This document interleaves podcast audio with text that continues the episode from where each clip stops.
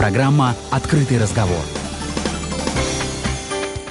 Добрый день, друзья! Это действительно программа «Открытый разговор» и интересный, полезный и очень злободневный час ждет нас сегодня. Это «Открытый разговор», с вами Татьяна Шабанова, и сегодня в гостях у нашей программы писатель и политик, лидер партии «За правду» Захар Прилепин и, конечно же, кандидат в депутаты Воронежской областной думы от партии «За правду» историк Николай Сапелкин. Здравствуйте! Здравствуйте! Здорово, что пришли. Мы вас ждали. Спасибо. И говорить мы сегодня будем, конечно, о судьбе нашей страны, да? Имя Захара Прилепина в нашей стране знакомо уже каждому, и в ближайший час в прямом эфире мы обсудим, что его связывает с Воронежской областью, на что жалуются воронежцы и какие проблемы нашей страны надо решать в первую очередь. С какой песни начнем нашу программу? Захар? Алексей Подобный, Джанго, наш замечательный товарищ, мой личный друг, человек, который совмещает в себе необычайную лирическую ноту и э, мужество настоящего русского человека. Слушаем Джанго. Сонно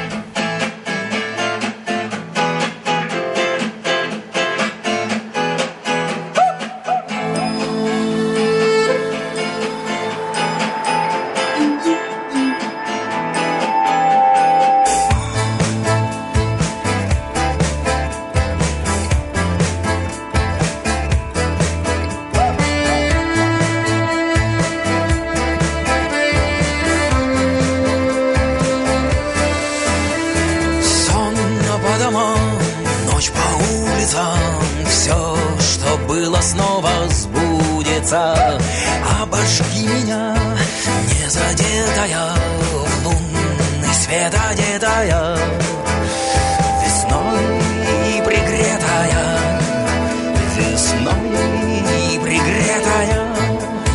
Опять вокруг, да Около по крышам греются облака И звезды жгутся просто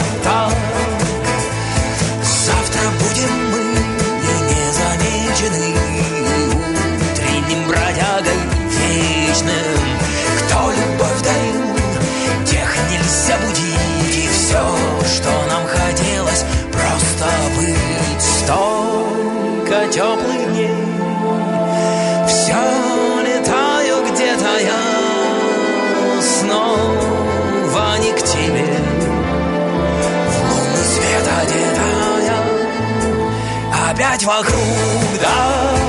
Около по крышам греются облака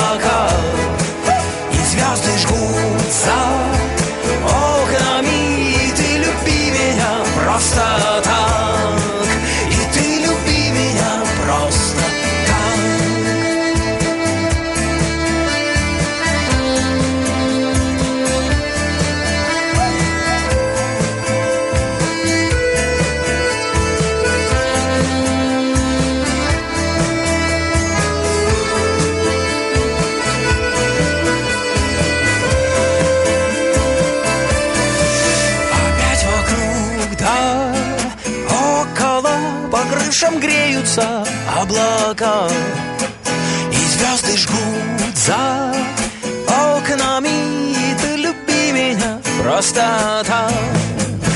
Опять вокруг, да Около по крышам греются облака И звезды жгут за окнами И ты люби меня просто так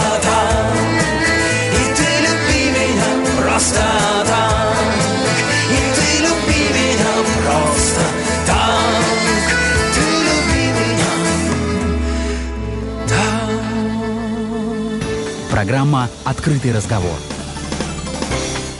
Только что Джанго прозвучал здесь, на волнах хорошего радио «Шансон». У нас открытый разговор уже в самом разгаре. И рассказываю, что у нас сейчас сегодня очень интересные гости. В студии Воронежской радио «Шансон» лидер партии «За правду» писатель Захар Прилепин и кандидат в депутаты Воронежской областной думы от партии «За правду» историк Николай Сапелкин. Здравствуйте еще раз. Здравствуйте, здравствуйте.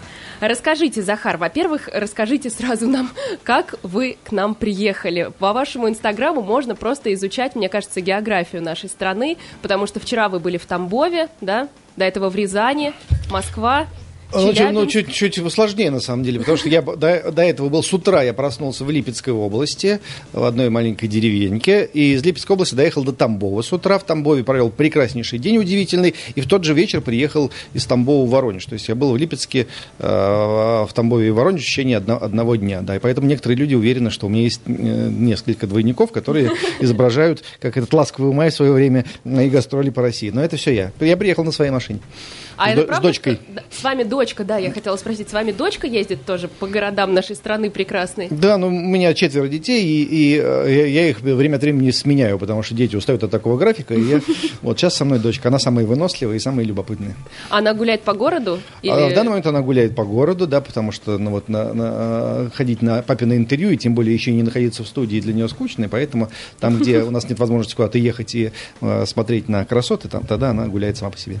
Понятно. А какой у вас самый любимый город нашей страны? Ой-ой-ой, вот сейчас вы меня сейчас подставите прямо перед всеми, всеми слушателями. Но видите, я у вас не спрашиваю, как вам Воронеж. Я решила Да задать нет, другой. ну, Я очень люблю Воронеж. Я, я скажу, какой регион самый любимый. Дело в том, что я сам вырос э, в верховьях Дона, и, и так или иначе, вот все, что э, раньше называлось дикое поле, земли, прилегающие к, нему, лесостепь и степь, вот эти земли, они пронизывают мое сердце. И я вот уже только, в этом году третий раз еду, вот начиная вот с Рязанской области и до Азова. Вот все эти земли, все эти виды, э, Дон, это просто любовь моя и мо- моя, мое вечное счастье. Вы у нас уже были, в прошлый раз рассказывали, что вы в Липецкой области, да, по-моему, выросли? Ну, Липецкая, да, оно, она Липецкая область, она создалась Всё э, рядом. то- только с- после Великой Отечественной войны, поэтому она и Липецкая, и, и Тамбовская, и вообще, ну, это одна земля, по сути, что Липецкая, не Липецкая.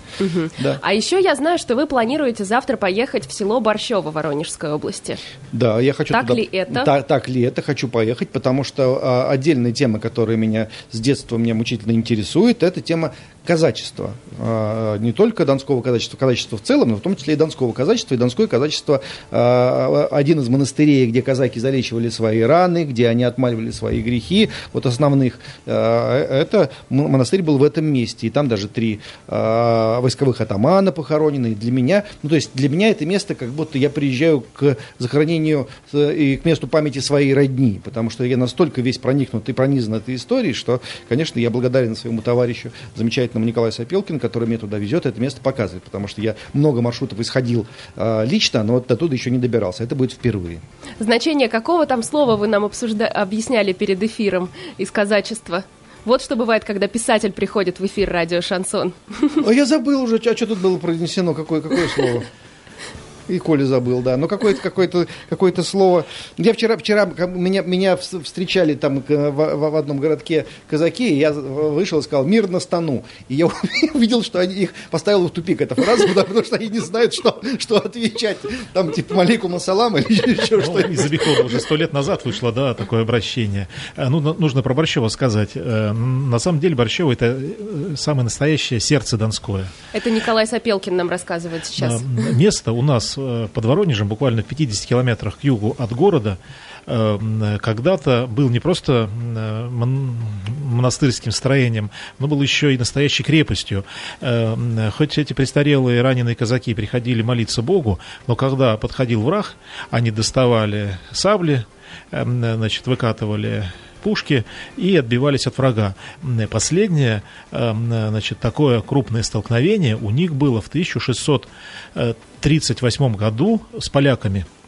Нужно сказать, что поляки неровно дышали всегда к Воронежу. В 1618 году было последнее сражение под Воронежем э, между защитниками нашей крепости и польскими отрядами. А вот 20 лет спустя они пришли пограбить э, Дон. Ну, тут их встретили монахи. Они, видимо, полагали, что монахи будут легкой добычей, но ошиблись. Э, Небольшая горстка отважных монахов разгромила регулярную Не, польскую вы только армию. вообразите себе, что это профессионалы воинского дела, которые 30 лет воевали, они пошли, ну, думают, ну там монахи каким-то, там, ну просто, ну, э, ЦСО, это охрана президента, не сравнится просто. Там такие сидели бойцы. Э, с этим монастырем связана еще одна э, такая, ну, вообще история-то с ним много связана, но интересная история состоит в том, э, что э, он погибал, возрождался несколько раз. Появился он на Воронежской земле в 1611 году, а спустя 75 лет э, э, для того, чтобы провести расказачивание этого монастыря из Москвы, прибыла регулярная уже российская армия. Всех монахов оттуда казаков удалили, казачью слободку разорили, передали монастырь архиерейскому дому, жизнь там духовная, экономическая зачахла, и поэтому он был закрыт при Екатерине Великой в 1764 э, году. А, Но при этом на это место постоянно приходили подвижники. Вот там очень много меловых пещер, пещер отшельника, там э, дубовый реликтовый лес, и он э, стоит на Меловой горе, он весь просто э, изрыт такими пещерками.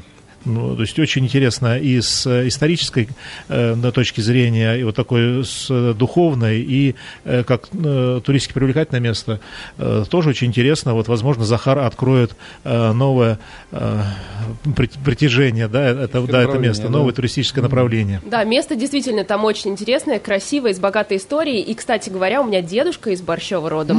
Ну вот, И- едем с вами завтра и вместе. еще это место очень э, известно с точки зрения Великой Отечественной войны, насколько я знаю, потому что у меня дедушка был узником концлагеря как раз в Борщеве. Вот так. Так, продолжается программа «Открытый разговор» на радио «Шансон». Э, Напоминаю, что у нас в гостях, для тех, кто только подключился, э, продолжайте нас слушать, тут точно будет много интересного. У нас в гостях лидер партии «За правду» писатель Захар Прилепин и кандидат в депутаты Воронежской областной думы от партии «За правду» историк Николай Сапелкин. И мы продолжаем. Расскажите нам, Захар, чем вас так заинтересовал Степан Разин?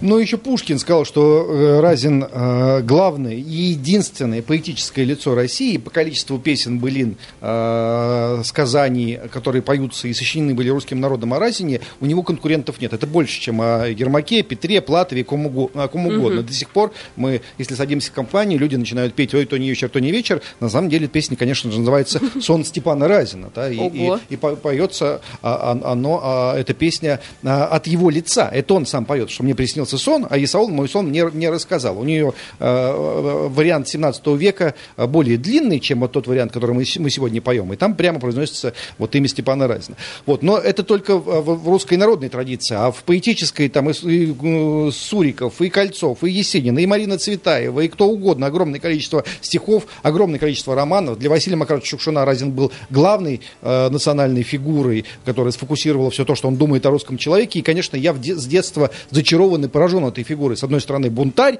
который противоречит представлению о русском народе, который вот там холоп и вечный раб, с одной стороны. А с другой стороны, он был очень яркий, образованный человек своего времени. Образованный, не, не боюсь этого слова, потому что он знал 8 языков, он был профессиональный дипломат. Он, он сообщался с польской стороной, с персидской, с калмыцкой, с нагайской. То есть он, он выстраивал, как сегодня мы назвали, строж- сложные геополитические конструкции. И поэтому представление о разнице, что это такой герой из кино- киносериала «Бригада», который там кого-то там ограбил утопил несчастную царевну, оно не соответствует действительности, потому что русский народ о бандитах песни не поет, тем более 350 лет подряд.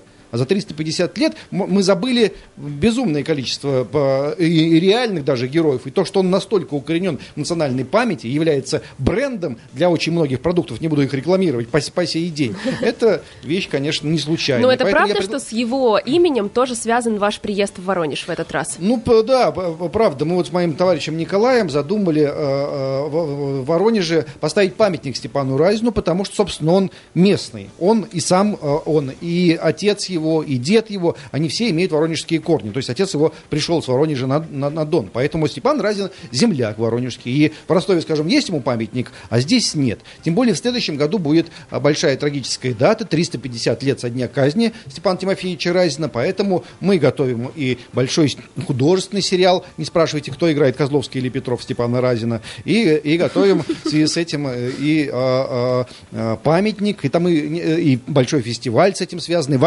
Воронеже. Воронеже. Вот и какие-то подробности, может быть, географические Николай. расскажет. Расскажите, Николай, нам подробности, нам интересны. Ну, Степан Разин для нас в самом деле не чужой.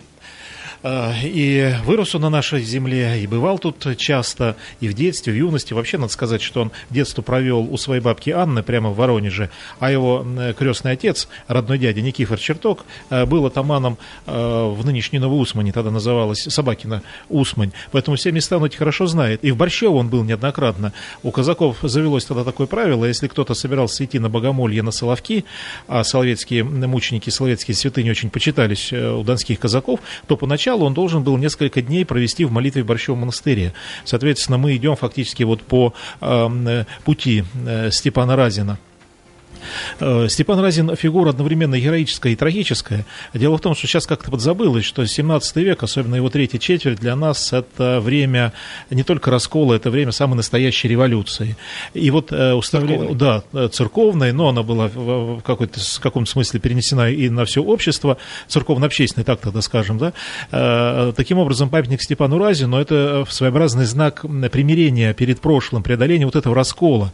Нужно сказать, что не мы первые предложили э, значит, этот раскол преодолеть, э, ведь Владимир Владимирович Путин предложил провести церковно-государственное э, чествование э, протопопа Вакуума, э, 400 лет со дня рождения которого будут э, э, отмечать также в следующем году, э, для того, чтобы именно преодолеть раскол.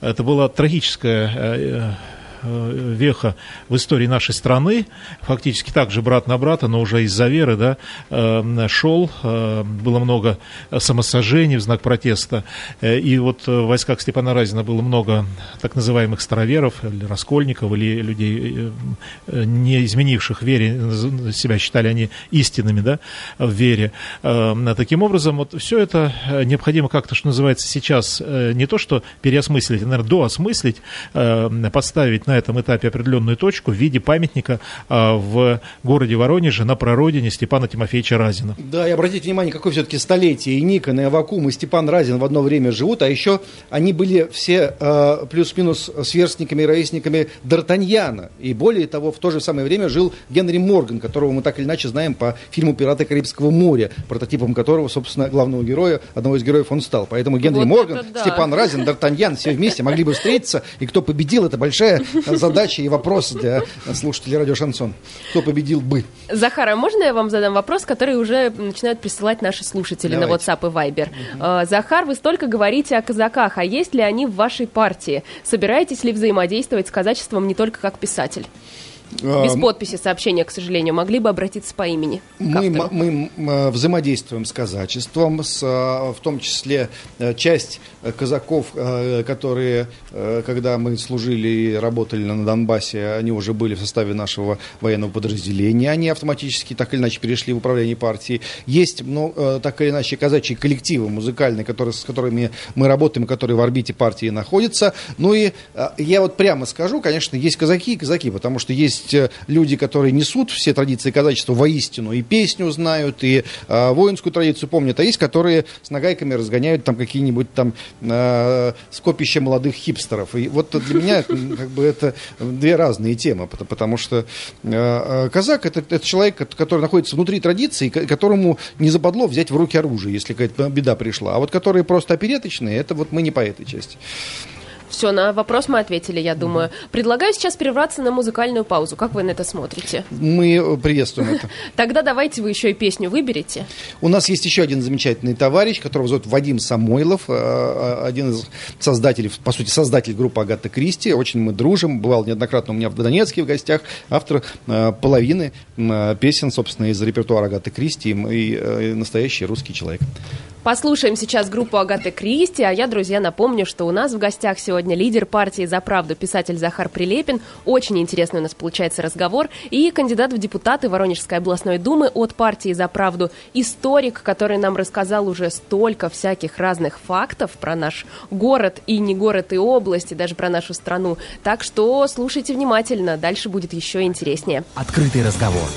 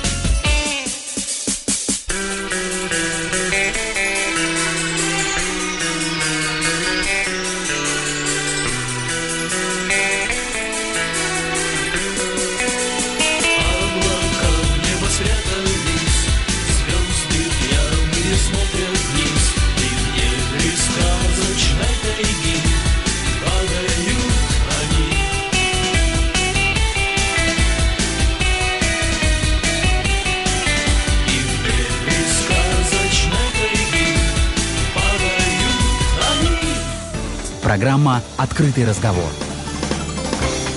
Мы продолжаем, друзья. Это программа «Открытый разговор». С вами Татьяна Шабанова. И у нас в гостях сегодня прекрасные, интереснейшие люди. Лидер партии «За правду» писатель Захар Прилепин и кандидат в депутаты Воронежской областной думы от партии «За правду» историк Николай Сапелкин. Э, говорим мы, кстати, сегодня не про политику, а в основном про наш город, про интересные события, которые у нас произойдут скоро, о том, как помогают жителям нашего города. Ну и, конечно, сейчас еще мы вас пригласим во время музыкальной паузы нам тут Николай Сапелкин рассказал о том, что во время Дня города, который у нас пройдет уже скоро, пройдет фестиваль «Русское лето», на который мы все можем сходить. Да, в самом Да? деле это так. Расскажите Мы подробности. приглашаем всех радиослушателей, всех воронежцев э, в центральный парк, который в народе у нас называется «Динамо». «Динамо». Э, 19 и э, 20 сентября, как раз 19 у нас еще будет День города. Э, Соответственно, э, часть нашей фестивальной программы будет посвящена и городскому, городскому празднику. Э, Приглашаем э, на праздник, приглашаем окунуться в историю, э, послушать лекции историков, э, познакомиться с э, реконструкторами, э, познакомиться с исполнителями. Мы все детали раскрывать не будем, нужно прийти и увидеть. Там все бесплатно э, и все доступно. Э, Ограничения по пандемии у нас постепенно отменяются в нашем э, регионе, поэтому все должно пройти организованно, хорошо, но это будет возможно только в случае, если придут зрители. Без зрителей фестиваль не живет. Поэтому приходите, пожалуйста, э, 19 и 20 э, сентября в Центральный парк. Это о культуре. А вы говорите, что мы не говорим о политике. Мы можем сделать тоже объявление. Э, У нас за неделю до этого э, в течение целых трех дней, 11, 12 и 13 сентября, будет проходить голосование на избирательных участках по выборам кандидатов в депутаты, по выборам депутатов Воронежской областной думы из числа тех кандидатов, которые представлены партиями, самовыдвиженцы. Э, Наша партия «За правду» э, также участвует в этих выборах, и мы предлагаем поддержать партию Захара Прилепина, партию «За правду» на этих выборах и проголосовать. Смело. Но, тем не менее, я хочу сказать, что один анонс мы все-таки сделаем. Вот тот человек, который только что исполнял песню про сказочную тайгу, Вадим Самойлов, будет э, на фестивале «Русское лето» в Воронеже и будет выступать на... э, О, э, как здорово, да. ничего себе. Поэтому вот это а мы что же вы откро- молчали? А там у нас э, дес- десят, несколько десятков разнообразных мероприятий э, и для всех возрастов, от, от самых молодых до самых пожилых. У нас будут те или иные мероприятия, поэтому Вход, приходите все. соответственно, будет свободным, правильно? Да, вход Потому на что это фестиваль парк «Динамо». А на выборы вход не только свободный, но и желательный. Потому что сейчас говорят о том, что люди разочаровались в политике, и у нас на последних выборах э, в региональный парламент явка по городу была всего лишь навсего 25%. То есть 75% э, жителей проигнорировали, посчитали, что это для них не важно. А сейчас социологи говорят, что может быть 20% откликнется. А, И что молодежь не придет. Но дело в том, что как раз молодые люди должны определять контуры своего будущего, э, на- определять, как должен развиваться город, как жить регион. Э, И исходя из того, что э, наша партия появилась не так давно, она появилась в качестве ответа на ожидания общества, на определенные э, позитивные перемены, э, на определение повестки этого самого будущего. Сейчас, знаете, у нас, можно сказать, время футуроцида. Будущего нет. Нам никто не говорит о будущем. Вот споры, споры о прошлом навязывают, а споры о будущем мы нигде не услышим, ни на одной из программ. А, В партии «За правду» мы говорим о будущем, и в том числе и спорим о будущем, потому что споры о будущем – это альтернативы развития, это возможность построения личного счастья, коллективного счастья, это возможность построения того самого э, русского э, мира, э, защищенного, успешного, достойного. То есть э, наша партия это прежде всего партия за Россию, но это и партия гражданина, партия личности, партия э, человека. Поэтому голосуйте за правду. Захар, прилетают еще вопросы. Э, Всем, Захару прилетело. да. да, все- всем интересно ваше мнение по тем или иным вопросам. Вот, например, у нас есть сообщение. Э, Сейчас посмотрим, кто написал. Автор сообщения Кристина. Здравствуйте, спросите, пожалуйста, у Захара, что он думает насчет дистанционного образования. Эта тема сейчас особенно актуальна перед учебным годом. Э, Кристина, я скажу свою личную точку зрения по этому поводу. Как отец четверых детей, я считаю дистанционное образование преступлением перед э, детьми в России, перед э, учащимися, студентами и перед учителями тоже. Потому что, э, собственно говоря, мы сейчас имеем колоссальное количество родителей, которые выросли и получили образование э, в, в 90-е годы и в нулевые. И зачастую оно сомнительного, конечно говоря, качества, потому что люди занимались другими вещами, многие просто выживали. Еще и эти вот ну, несчастные родители сейчас еще будут контролировать еще и обучение своих детей. Во-первых, э, э, история образования э, – это коллективная история, построена на, совместном, на совместной форме образования. Она имеет многовековую историю. И преломить ее в один момент, по сути, в, в течение кратчайшего срока, это означает убить всю эту традицию и, и получить новое поколение людей, ну, либо плохо образованных, либо недостаточно образованных, либо просто диких. Поэтому я, и, надеюсь, моя партия меня поддержит. Мы будем радикально бороться, во-первых, против дистанционного образования, а, а во-вторых, мы еще и заодно и хотим ЕГЭ отменить, как, как глубоко манипуляционный э, э, и не, не отвечающий стандартам творческого мышления, творческого обучения э, э, экзамен, форму экзамена. Вот а что вы бы предложили вместо ЕГЭ? Я, вы знаете, вот э, прямо говоря, э, тут не, не о сталинизме речь идет, а просто а, а, об одном историческом факте. У нас в, в, еще во время Великой Отечественной войны начали складываться новые стандарты вот этого советского обучения а, в академической форме, которая так или иначе унаследовала а, все а, наработки в сфере обучения за многие-многие века. И уже к началу 60-х годов основные мировые школы признавали советское образование, задуманное и реализованное в сталинской России, как лучшее образование. Это, собственно, опять же, не комплимент там, Сталину лично, а это комплимент легко доказывается простейший, простейшими фактами. Скажем, э, к началу 70-х годов школа физиков, химиков в любой сфере науки русские входили, советские входили в, в, в тройку или максимум в пятерку. А сегодня мы нигде не входим даже в десятку. То есть мы, мы, мы потеряли за там, 20, 30, 40 лет, мы утеряли все позиции, которые тогда стремительно получили. После войны гражданской, после коллективизации, после Великой Отечественной войны мы вдруг дали необычайно э, э, сильные показатели во всех сферах обучения. И потом мы, э, благодаря советам разнообразных западных советников и прохиндеев, мы разрушили всю эту систему обучения и э, создали новые школы, которые обрушили просто нашу, нашу науку, в, ну, обрушивают по сей день. У нас инерция еще сохранилась, много умных людей, русские ребята и всех иных национальностей, естественно, э, э, природой одарены, но образование у нас работает, собственно, в противовес этому. Поэтому надо восстанавливать прежние стандарты, они работали. Угу. Здорово. Следующий вопрос давайте буду задавать, потому что еще есть тут свеженькая. Здравствуйте. Спросите, пожалуйста, у Захара, так этот был. Добрый день. Спросите, пожалуйста, у Захара Прилепина про новую книгу, которая должна скоро выйти. Хочется узнать подробнее. Ну, выйдет книжка «Ополченский романс». Романс – это 14 рассказов, художественных текстов с э, героями, персонажами, э, которые, конечно, имеют реальных прототипов, но это художественная проза. И это такие военно, э, иногда с любовной такой тематикой э, истории, э, поэтому имеет в, в названии имеет слово романс. Но э, э, я прямо скажу, что вот 6 лет прошло с начала русской весны всей этой истории, и очень э, многие вещи ну, не стоило говорить в 14 или 15 году, а сейчас уже мы отошли на некоторую дистанцию, и я могу проговорить какие-то вещи, которые никто вам никогда по телевизору не говорил, да и, собственно, в социальных сетях об этом тоже, и в Ютубе об этом тоже не услышишь и не увидишь. В силу того, что просто я был три года советником Александра Захарченко, очень многие вещи проходили у меня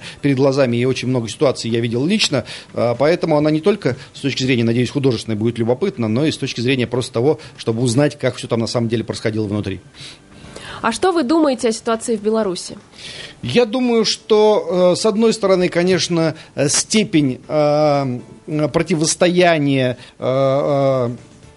в Белоруссии по отношению в том числе и к России не, не достигнет той взвинченности, которая была на Украине в 2014 году, просто потому что белорусы а, традиционно более обращены к России и находятся так или иначе вот в нашем а, таком совместном историческом контексте. И, я очень надеюсь, вот всем сердцем и даже верю, что там вот таких событий, как э, такая гражданское э, противостояние, переходящее в гражданскую войну, не произойдет. Но, безусловно, в Белоруссии мы имеем дело с очередной реализацией а, а, проекта цветной революции. Это безусловно, стопроцентно я вам гарантирую, что там работают все, все разведки мира, работают очень активно поляки, работали очень давно, и э, люди, которым искренне, может быть, надоел там Александр Григорьевич Лукашенко, которым действительно там что-то не нравится, на самом деле, конечно, они, как и в 2014 году наши украинские собратья, попадают в определенный контекст. А, контекст этот ведет к отрыванию Беларуси от России, и это главная геополитическая цель. Сколько бы сами белорусы не говорили, что нам все равно, кто будет, лишь бы не Лукашенко, мы никогда не будем против России. Мне из Украины примерно то же самое писали, потом получили, что получили. В Белоруссии э, пытаются насадить откровенно враждебный по отношению к России режим. Это не удастся сделать, и белорусы должны все равно себе признаться, что они имеют дело с технологиями очередной цветной революции. Их разводят дурные, прохиндеи, нехорошие люди, люди из западных стран и из США, конечно же.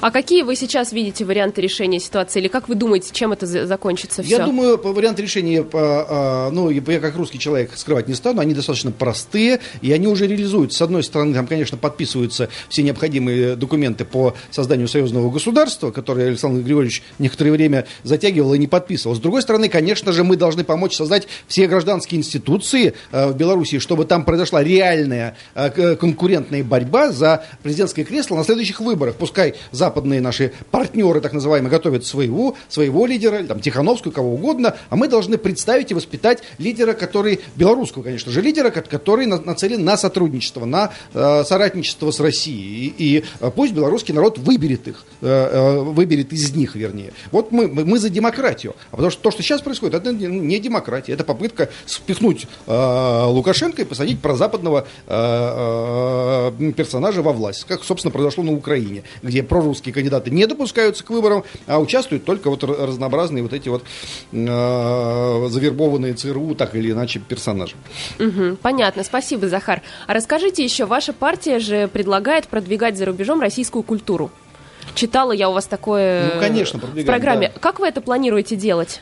Ну, смотрите, тут ситуация э, следующая. Дело в том, что у нас э, существуют все необходимые институции для того, чтобы эту культуру продвигать. Они так или иначе созданы, но они, э, к сожалению, не очень работали, потому что институции эти были созданы в 90-е годы, и, как правило, туда как бы на заслуженный или не вполне заслуженный отдых отправлялись разнообразные чиновники ельцинского разлива, которые в гробу видали весь русский мир, всю эту русскую традицию, и они там ходят на разнообразные встречи с западными чиновниками, попивают с ними там свое свое виски и э, всячески поддерживают все, что угодно, кроме русской культуры и, собственно, русской культурной экспансии, прямо это назовем. В то время как Запад, конечно, в этом смысле действует активно и агрессивно. Посмотрите, как США работает где угодно, в той же самой там Украине и в России тоже, как мы все наблюдаем за американскими героями, американскими персонажами и живем на, э, живут многие на деньги американских НКО. Э, Россия этого не делала, но я надеюсь, что она сделала многие выводы из того, как мы потеряли сначала Украину э, или находимся в процессе процессе вот этого мандража в связи с утерей части Украины, как потеряли многие другие республики бывшего Советского Союза, чего мы э, теряем в Белоруссии, где очень сильно работали все западные гранты, польские радиостанции, все что угодно, а мы работали очень плохо. Сейчас у нас так или иначе, вот Евгений Примаков, мой замечательный товарищ, э, пришел в эту сферу работать, еще многие молодые ребята,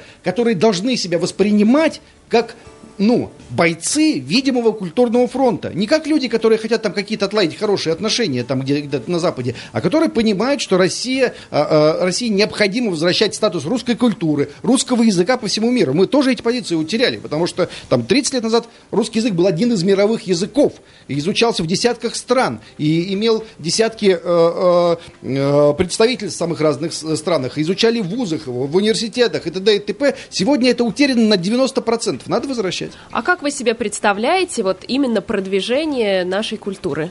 То есть как это будет выглядеть? Ну, У вас а, же есть такой целый пункт в программе. Слушайте, это э, может выглядеть самыми разными способами. Вот мы делаем фестиваль «Русское лето» да, в, то есть, в допустим, Воронеже. фестиваль По- или... Понятно, потому что вот знаете, как русский центр выглядит там где-нибудь в любой европейской стране. Приезжаешь, и там есть ну, кружок кройки и шитья для трех э, бабушек э, иммигранток и какой-нибудь э, кружок русско- изучения русского языка для трех арабов. И вот там, и там тише и гладь, и больше больше огромные здания, ничего не происходит совершенно. Хотя там можно лекции, семинары, встречи, артистические спектакли, все что угодно проводить. Вот русское лето привезти туда и проводить. Им будет очень интересно. Они, иностранцы, очень, ну, во-первых, а, а, те люди, которые в России верят, что на Западе необычайная свобода, и там можно узнать любую идеологию и любые новейшие там политические течения, это не так. Они ничего ни о чем не знают. Если привезти туда э, наших, вот Колю привести, наших других там замечательных ребят, которые из э, мира истории, философии, литературы, они, ну, развесив уши, слушают, потому что там нельзя этого говорить. Там, если ты начинаешь говорить о традиции, о семье, о э, э, культуре, о, об империи, ты, ты, ты сразу фашист просто, про это нельзя просто говорить. Они подходят ко мне, там, старые французы, старые итальянцы, говорят, вы такие молодцы, хорошо, что вы про это говорите, у нас нельзя, у нас можно говорить только про радужные парады, а вы это отстаиваете. Нас там ждут, нас там ждут, надо приехать и э, как бы и Николай сидит утвердить. и кивает Да. сейчас. Я- я Николай, да, я поедете сейчас- да, рассказывать я- про да, я- Россию? Я, сейчас добавлю. Я ездил, рассказывал, помог соотечественникам даже обрести э, свою прародину. И, э, значит, это было в Уругвае. Я хочу привести Уругвай как хороший пример э, продвижения русской культуры, которая осуществляется не за счет э, бюджета Российской Федерации и фондов, а за счет самих жителей Восточной Республики Уругвай. Э, В 1912 году, э, накануне Первой мировой войны, почти 2000 воронежцев э, выехало э, в эту далекую э, э, южноафриканскую республику. Представляете, как далеко это? У них, для них это э, была, конечно, такая религиозная миссия. Они искали рай на земле, они были религиозные диссиденты. В царской России их подвергали э, репрессиям. Прошло уже больше сотни лет, они не потеряли интереса к России, они э, э, создали несколько культурных центров, э, э, институт русского языка имени Пушкина, автономная некоммерческая организация, как бы сказали у нас, да, э, э, центр русской культуры Максима Горького, клуб Максима Горького, э, ансамбль русской и украинской песни и пляски «Калинка», и они там занимаются. 10 тысяч человек в Уругвае, в котором всего 3,5 миллиона населения Как активно, здорово. активно изучает русский язык. Э, У них поначалу э, не было понимания четкого, откуда они приехали. Вот когда меня э, э, пригласило э, уругвайское правительство и российское э, посольство э, в Монтевидео, э, удалось познакомиться с этими семьями и здесь в архивах разыскать э, даже э, документы на получение загранпаспортов для выезда в Уругвай. Удалось связать некоторых родных. Даже на телеканале в программе «Жди меня» там одну встречу такую трогательную показали. Вот пример того, как русская культура выступает такой мягкой силой, формируя хорошее, доброе отношение к России. Русский язык и русская культура э, во многом делают человека э, сопричастным к русской цивилизации. А русская цивилизация делает, делает мир другим, более добрым. Э, Вот можно сказать, что русская культура несет добро и мир всей планете. И это нужно делать. И тогда, значит, слова Владимира Владимировича Путина, которые он на съезде Русского верфического общества произнес о том, что у России нет границ, а будут воплощены вот в реальности. На этой прекрасной ноте, я думаю, пора на музыкальную паузу нам уйти. Что еще, Захар, послушаем? Конечно же. Кого из ваших друзей еще? слу- слушать товарищей, скрывать не станем, мы друг друга поддерживаем. И Александр Ф. Скляр, э, лидер группы Вабанк, автор э, нескольких песен, которые э, стали на наших глазах народными и мощнейший, сильнейший рок-музыкант. С удовольствием послушаем. Лидер партии «За правду» писатель Захар Прилепин в гостях сегодня в открытом разговоре. И кандидат в депутаты Воронежской областной думы от партии «За правду» историк Николай Сапелкин. Программа «Открытый разговор».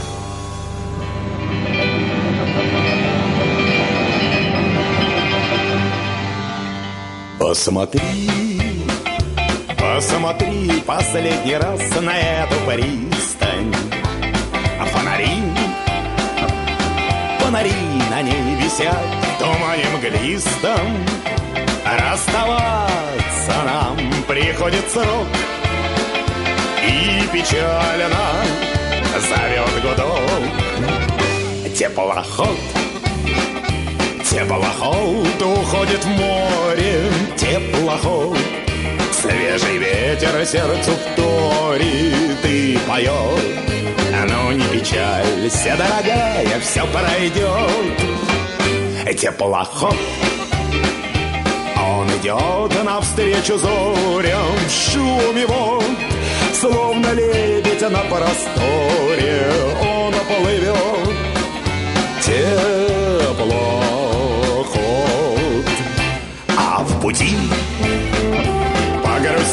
плывет только немного.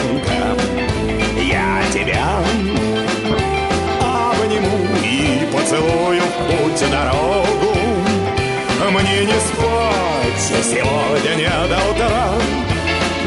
До свидания, тебе пора. Теплоход, теплоход уходит ветер сердцу вторит и поет. Ну не печалься, дорогая, все пройдет. Теплоход, он идет навстречу зорям в шуме вод, Словно лебедь на просторе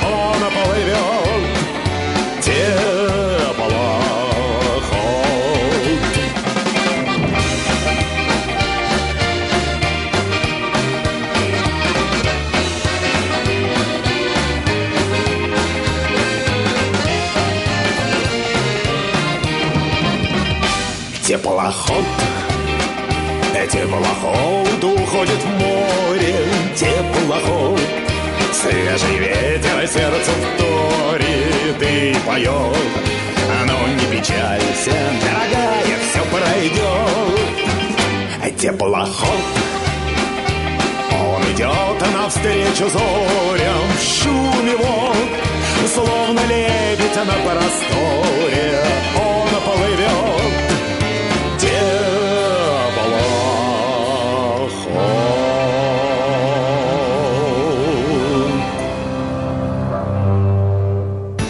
Программа «Открытый разговор».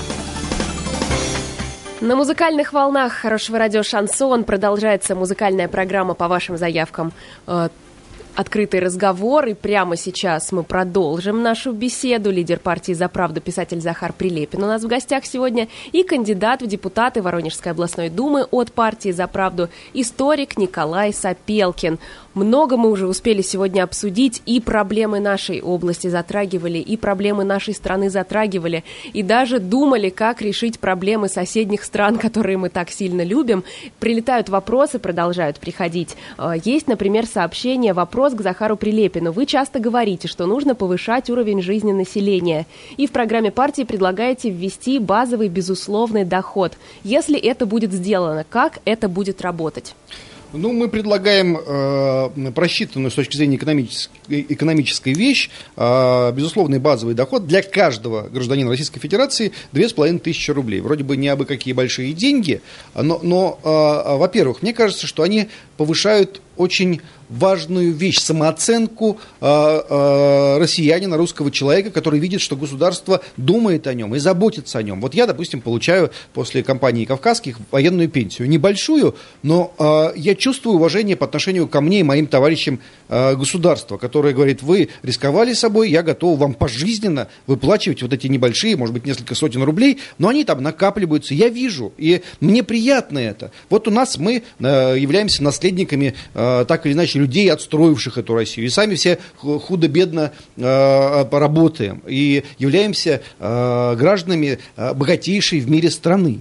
И вот эти две с половиной тысячи рублей, они в сущности, они существуют, потому что у нас, в конце концов, у нас каждый год у нас государство остается в профиците. У нас есть триллионы денег, которые мы не, успевали, не успеваем потратить. Мы никуда их не тратим. Но государство, это же не банк, оно, куда оно их дело? Оно, люди говорят, вот там типа раздашь, повысится инфляция. Никуда она не повысится. Это, эти деньги тут же пойдут, вот человек пойдет, купит э, э, э, игрушку ребенку, сходит один раз в жизни, может быть, первый раз в жизни в театр, или там тетрадки для, для школы, если она не превратится полностью в дистанционную, или еще что-то. Это а, а, минимальный способ по- повысить как бы а, самоуважение человека и его уровень, в том числе и даже уровень даже культурный, да, А, и а, мы готовы это расписать, а, показать, как это работает, и, доказать, что это необходимо. Вот, собственно, это наше партийное предложение.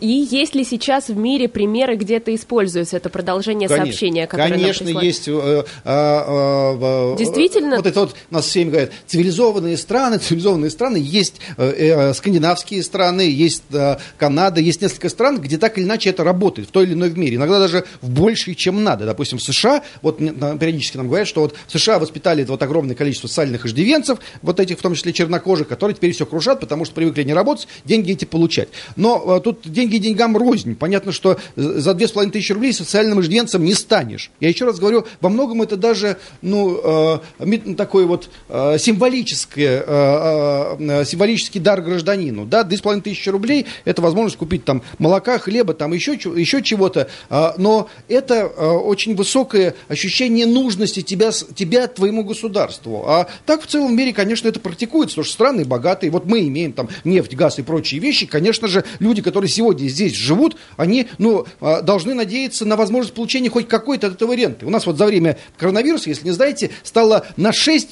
долларовых миллиардеров больше в России. Мы пополнили список Да, Forbes. это правда. Да, вот у нас некоторые люди становятся почему-то богаче, у них безумное просто состояние, а, ну, а в основном граждане стали победнее. Ну дайте нам тогда по 2,5 тысячи рублей, ну и э, да, дальше как бы, как бы копите свои бабки и борзейте от них. Вот это на- наша такая, может быть, не очень корректная, но честная позиция.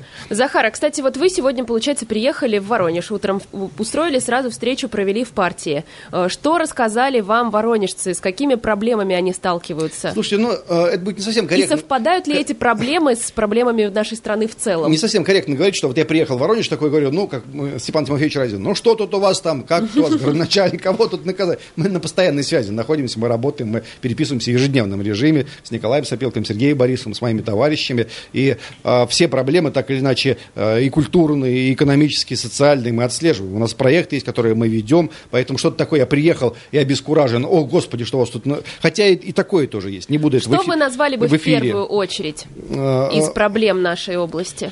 а, Слушайте, ну, сейчас, наверное, вы, вы все тут прекрасно знаете, что у вас на окраинах э, э, нету э, п- канализации нет. И, и э, в 21 веке, в богатейшей мировой стране, те трагедии, которые у вас сл- случаются, они ну, немыслимы просто. Конечно же, это надо в, в бешеном порядке, порядке просто разрешать это не- немедленно. Если Так. вы понимаете, о чем я говорю. Да, а если говорить о проблемах... Пробки ваши, ваши. Конечно же, я, понимаете, у нас есть вот во- возможность вот этой цифровизации, о которой мы все говорим, но используем мы эту цифровизацию, бог знает для чего, кроме только, кроме пользы, да? На самом деле, конечно же, граждане любого города имеют полную возможность, мы даже можем эту систему отстроить, в том числе и здесь, в Воронеже, голосовать за те или иные решения, где, какой, какой мост закрыть, что чинить в первую очередь, что во вторую очередь. Почему-то считают, что граждане такие вот они безумные, что им нельзя доверять, только чиновники могут решить. Это не так. Вот в тех городах, где реально отстроена вот эта система участия всех граждан во всех социальных проектах, все нормально, потому что люди себе во вред ничего делать не будут. Они тоже хотят, чтобы мост починили, но только не сразу два одновременно, чтобы закрывать, понимаете? Нам очень повезло, что во время моста начался карантин, во время ремонта моста. И это все прошло более-менее безболезненно, потому что как мы бы жили последние полгода, если бы не было самоизоляции, э, представить вообще очень-очень сложно. А расскажите, что за такое понятие поезд добрососедства, которое ввела партия «За правду»? Непонятно вообще. Поезд или пояс? Пояс. Пояс. Пояс. Э, Может быть, Николай Сапелкин нам расскажет? Сейчас Россию пытаются окружить враждебными странами для того, чтобы шантажировать. Э, Представляете, если вдруг в Белоруссии появятся вражеские ракеты, а это 350 километров до Москвы, ракета э, значит, не успела взлететь, а и, и- и тут же уже взрывается на нашей территории, мы не сможем проводить тогда суверенную внешнюю политику. Э, Мы даже не сможем нормальную экономическую политику осуществлять, потому что будем подвергаться постоянному шантажу. Такой шантаж у нас был в послевоенное время, до тех пор, пока мы не обрели ядерное оружие. Вот, допустим, в 1948 году э, мы начали плотно работать э, с Ираном. Э, Значит, подписали соглашение о том, что будем добывать нефть на севере Ирана, и даже решили э, э, построить канал но он, может быть, даже был бы не каналом века, а каналом тысячелетия, э, соединить Персидский залив с Каспием, а э, Каспий соединить двумя каналами с системой э, Дона, с тем, чтобы выходить в Черное море, и фактически забрать весь трафик, который шел бы через, который до этого шел через Суэцкий канал. Это меняло бы вообще полностью мировую конфигурацию. И, и чем это закончилось, вы знаете, недавно э, э, Соединенные Штаты рассекретили эти документы. Они просто нас шантажировали э, ядерной войной. И нам пришлось свернуть этот проект. Он до сих пор актуален. Как А с да. Северным потоком. Они также Да, а если, а, да, а если сейчас мы будем окружены враждебными странами, мы не сможем, э, богатейшая страна в мире, э, значит, по территории, по запасам, по культуре, не может проводить свою э, суверенную политику. Поэтому общем, нам нужен поезд добрососедства. дружить со своими э, соседями. Да, у нас по всей границе должны быть друзья. И э, за этими странами должны быть тоже друзья. Э, желательно сделать так, чтобы не было у России врагов на планете вообще. Это э, большой стратегический план. А если есть враг, окружить его друзьями. Да, вот лучше, лучше так поступить, чтобы он был в такой дружественной нам изоляции, а не мы оказались в изоляции. А, Потому что, вы знаете, сейчас э, демографические проблемы э, столь остры, что у нас отток населения из э, дальневосточных регионов, сибирских регионов, э, когда там будет мало людей, нам могут сказать, э, отдайте эту землю в общее пользование, чтобы э, на землю без земли пришли на, на, на землю без народа пришли народы без земли. Мы такого не хотим. Это наши предки дипломатическим искусством, риском своим, воинской доблестью приобрели эти богатства, эти запасы для того, чтобы мы и будущее поколение достойно и качественно жили. Наша задача все это сохранить, э, приумножить, развить. Поэтому э, поезд добрососедства нам нужен. И по большому счету в советское время он у нас был. Э, На Востоке он- нам была дружественная э, Финляндия, э, э, братская Польша и демократич- Германская Демократическая Республика, Венгрия, э, Чехословакия, э, Болгария, э, умеренно лояльная нам Италия. Э, Нам нужно все это возвращать. Э, Нужно сделать так, Спасибо. чтобы Турция была нашим Это был другом. Николай Сапелкин. Спасибо. Через полминутки вернемся к нашему разговору. Программа «Открытый разговор».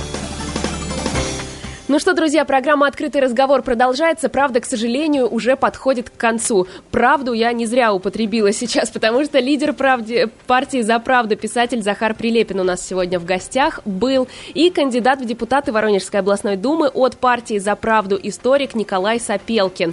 Ну, давайте вы нас пригласите под конец программы на важные события, которые ждут нас в ближайшее время. И будем желать воронежцам всего хорошего. Давайте, я на выбор, Захар на фестиваль. Друзья, не сидите дома.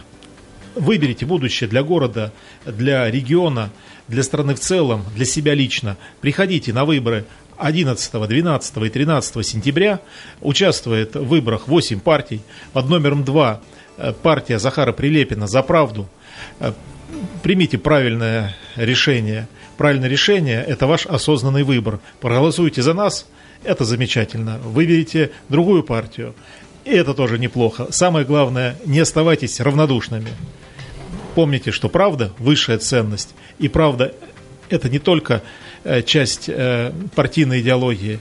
Правда – это еще неотъемлемая часть вашей жизни. Не забывайте о правде. А через неделю после выборов, да, в следующие выходные, можно будет отметить удачный выбор э, на прекрасном Да, Захар мероприятии в приедет, Центральном парке. в город Воронеж, и будет это... Я, знаете, я хочу сказать, что создается такое ощущение ложное, что каким-то образом выборы и фестиваль «Русское лето» э, э, события, э, следующие одно за другим, но не только в, в- во временном пространстве одно за другим, потому что, конечно, мы придумали фестиваль, когда даже партии не было, и, собственно, это тема, которой и я, и все мои товарищи занимаемся всегда. В, в русскую традицию вспомнить и раскрыть, потому что мы все наизусть уже знаем, как прекрасно, удивительно и непобедимо воевали американцы, какие они прекрасные поют песни кантри, как они э, победили всех индейцев и бизонов, и у нас совершенно не имеем ни малейшего представления, на самом деле, про Древнюю Русь, про 17 век, про 15 век. Останови любого человека, скажи, назови три русских имени из 15 века, и никто не назовет. И, и, и так далее, вплоть до там, пер- Первой мировой пол- войны, которая тоже полузабыта. Приходите, мы вам все напомним. Полминуты у нас остается. 18 и 19 сентября, правильно? 19 и 20 19 и суббота 20 воскресенье. сентября, суббота и 19 воскресенье, центральный- Еще будет День города, поэтому будет у нас День очень города в Центральном программа, парке. посвященная Дню города. Спасибо большое, что пришли. У нас в гостях сегодня были лидер партии «За правду» писатель Захар Прилепин, кандидат в депутаты Воронежской областной думы за, от партии «За правду» историк Николай Сапелкин. Всем спасибо за компанию и до встречи. Приходите еще. Спасибо.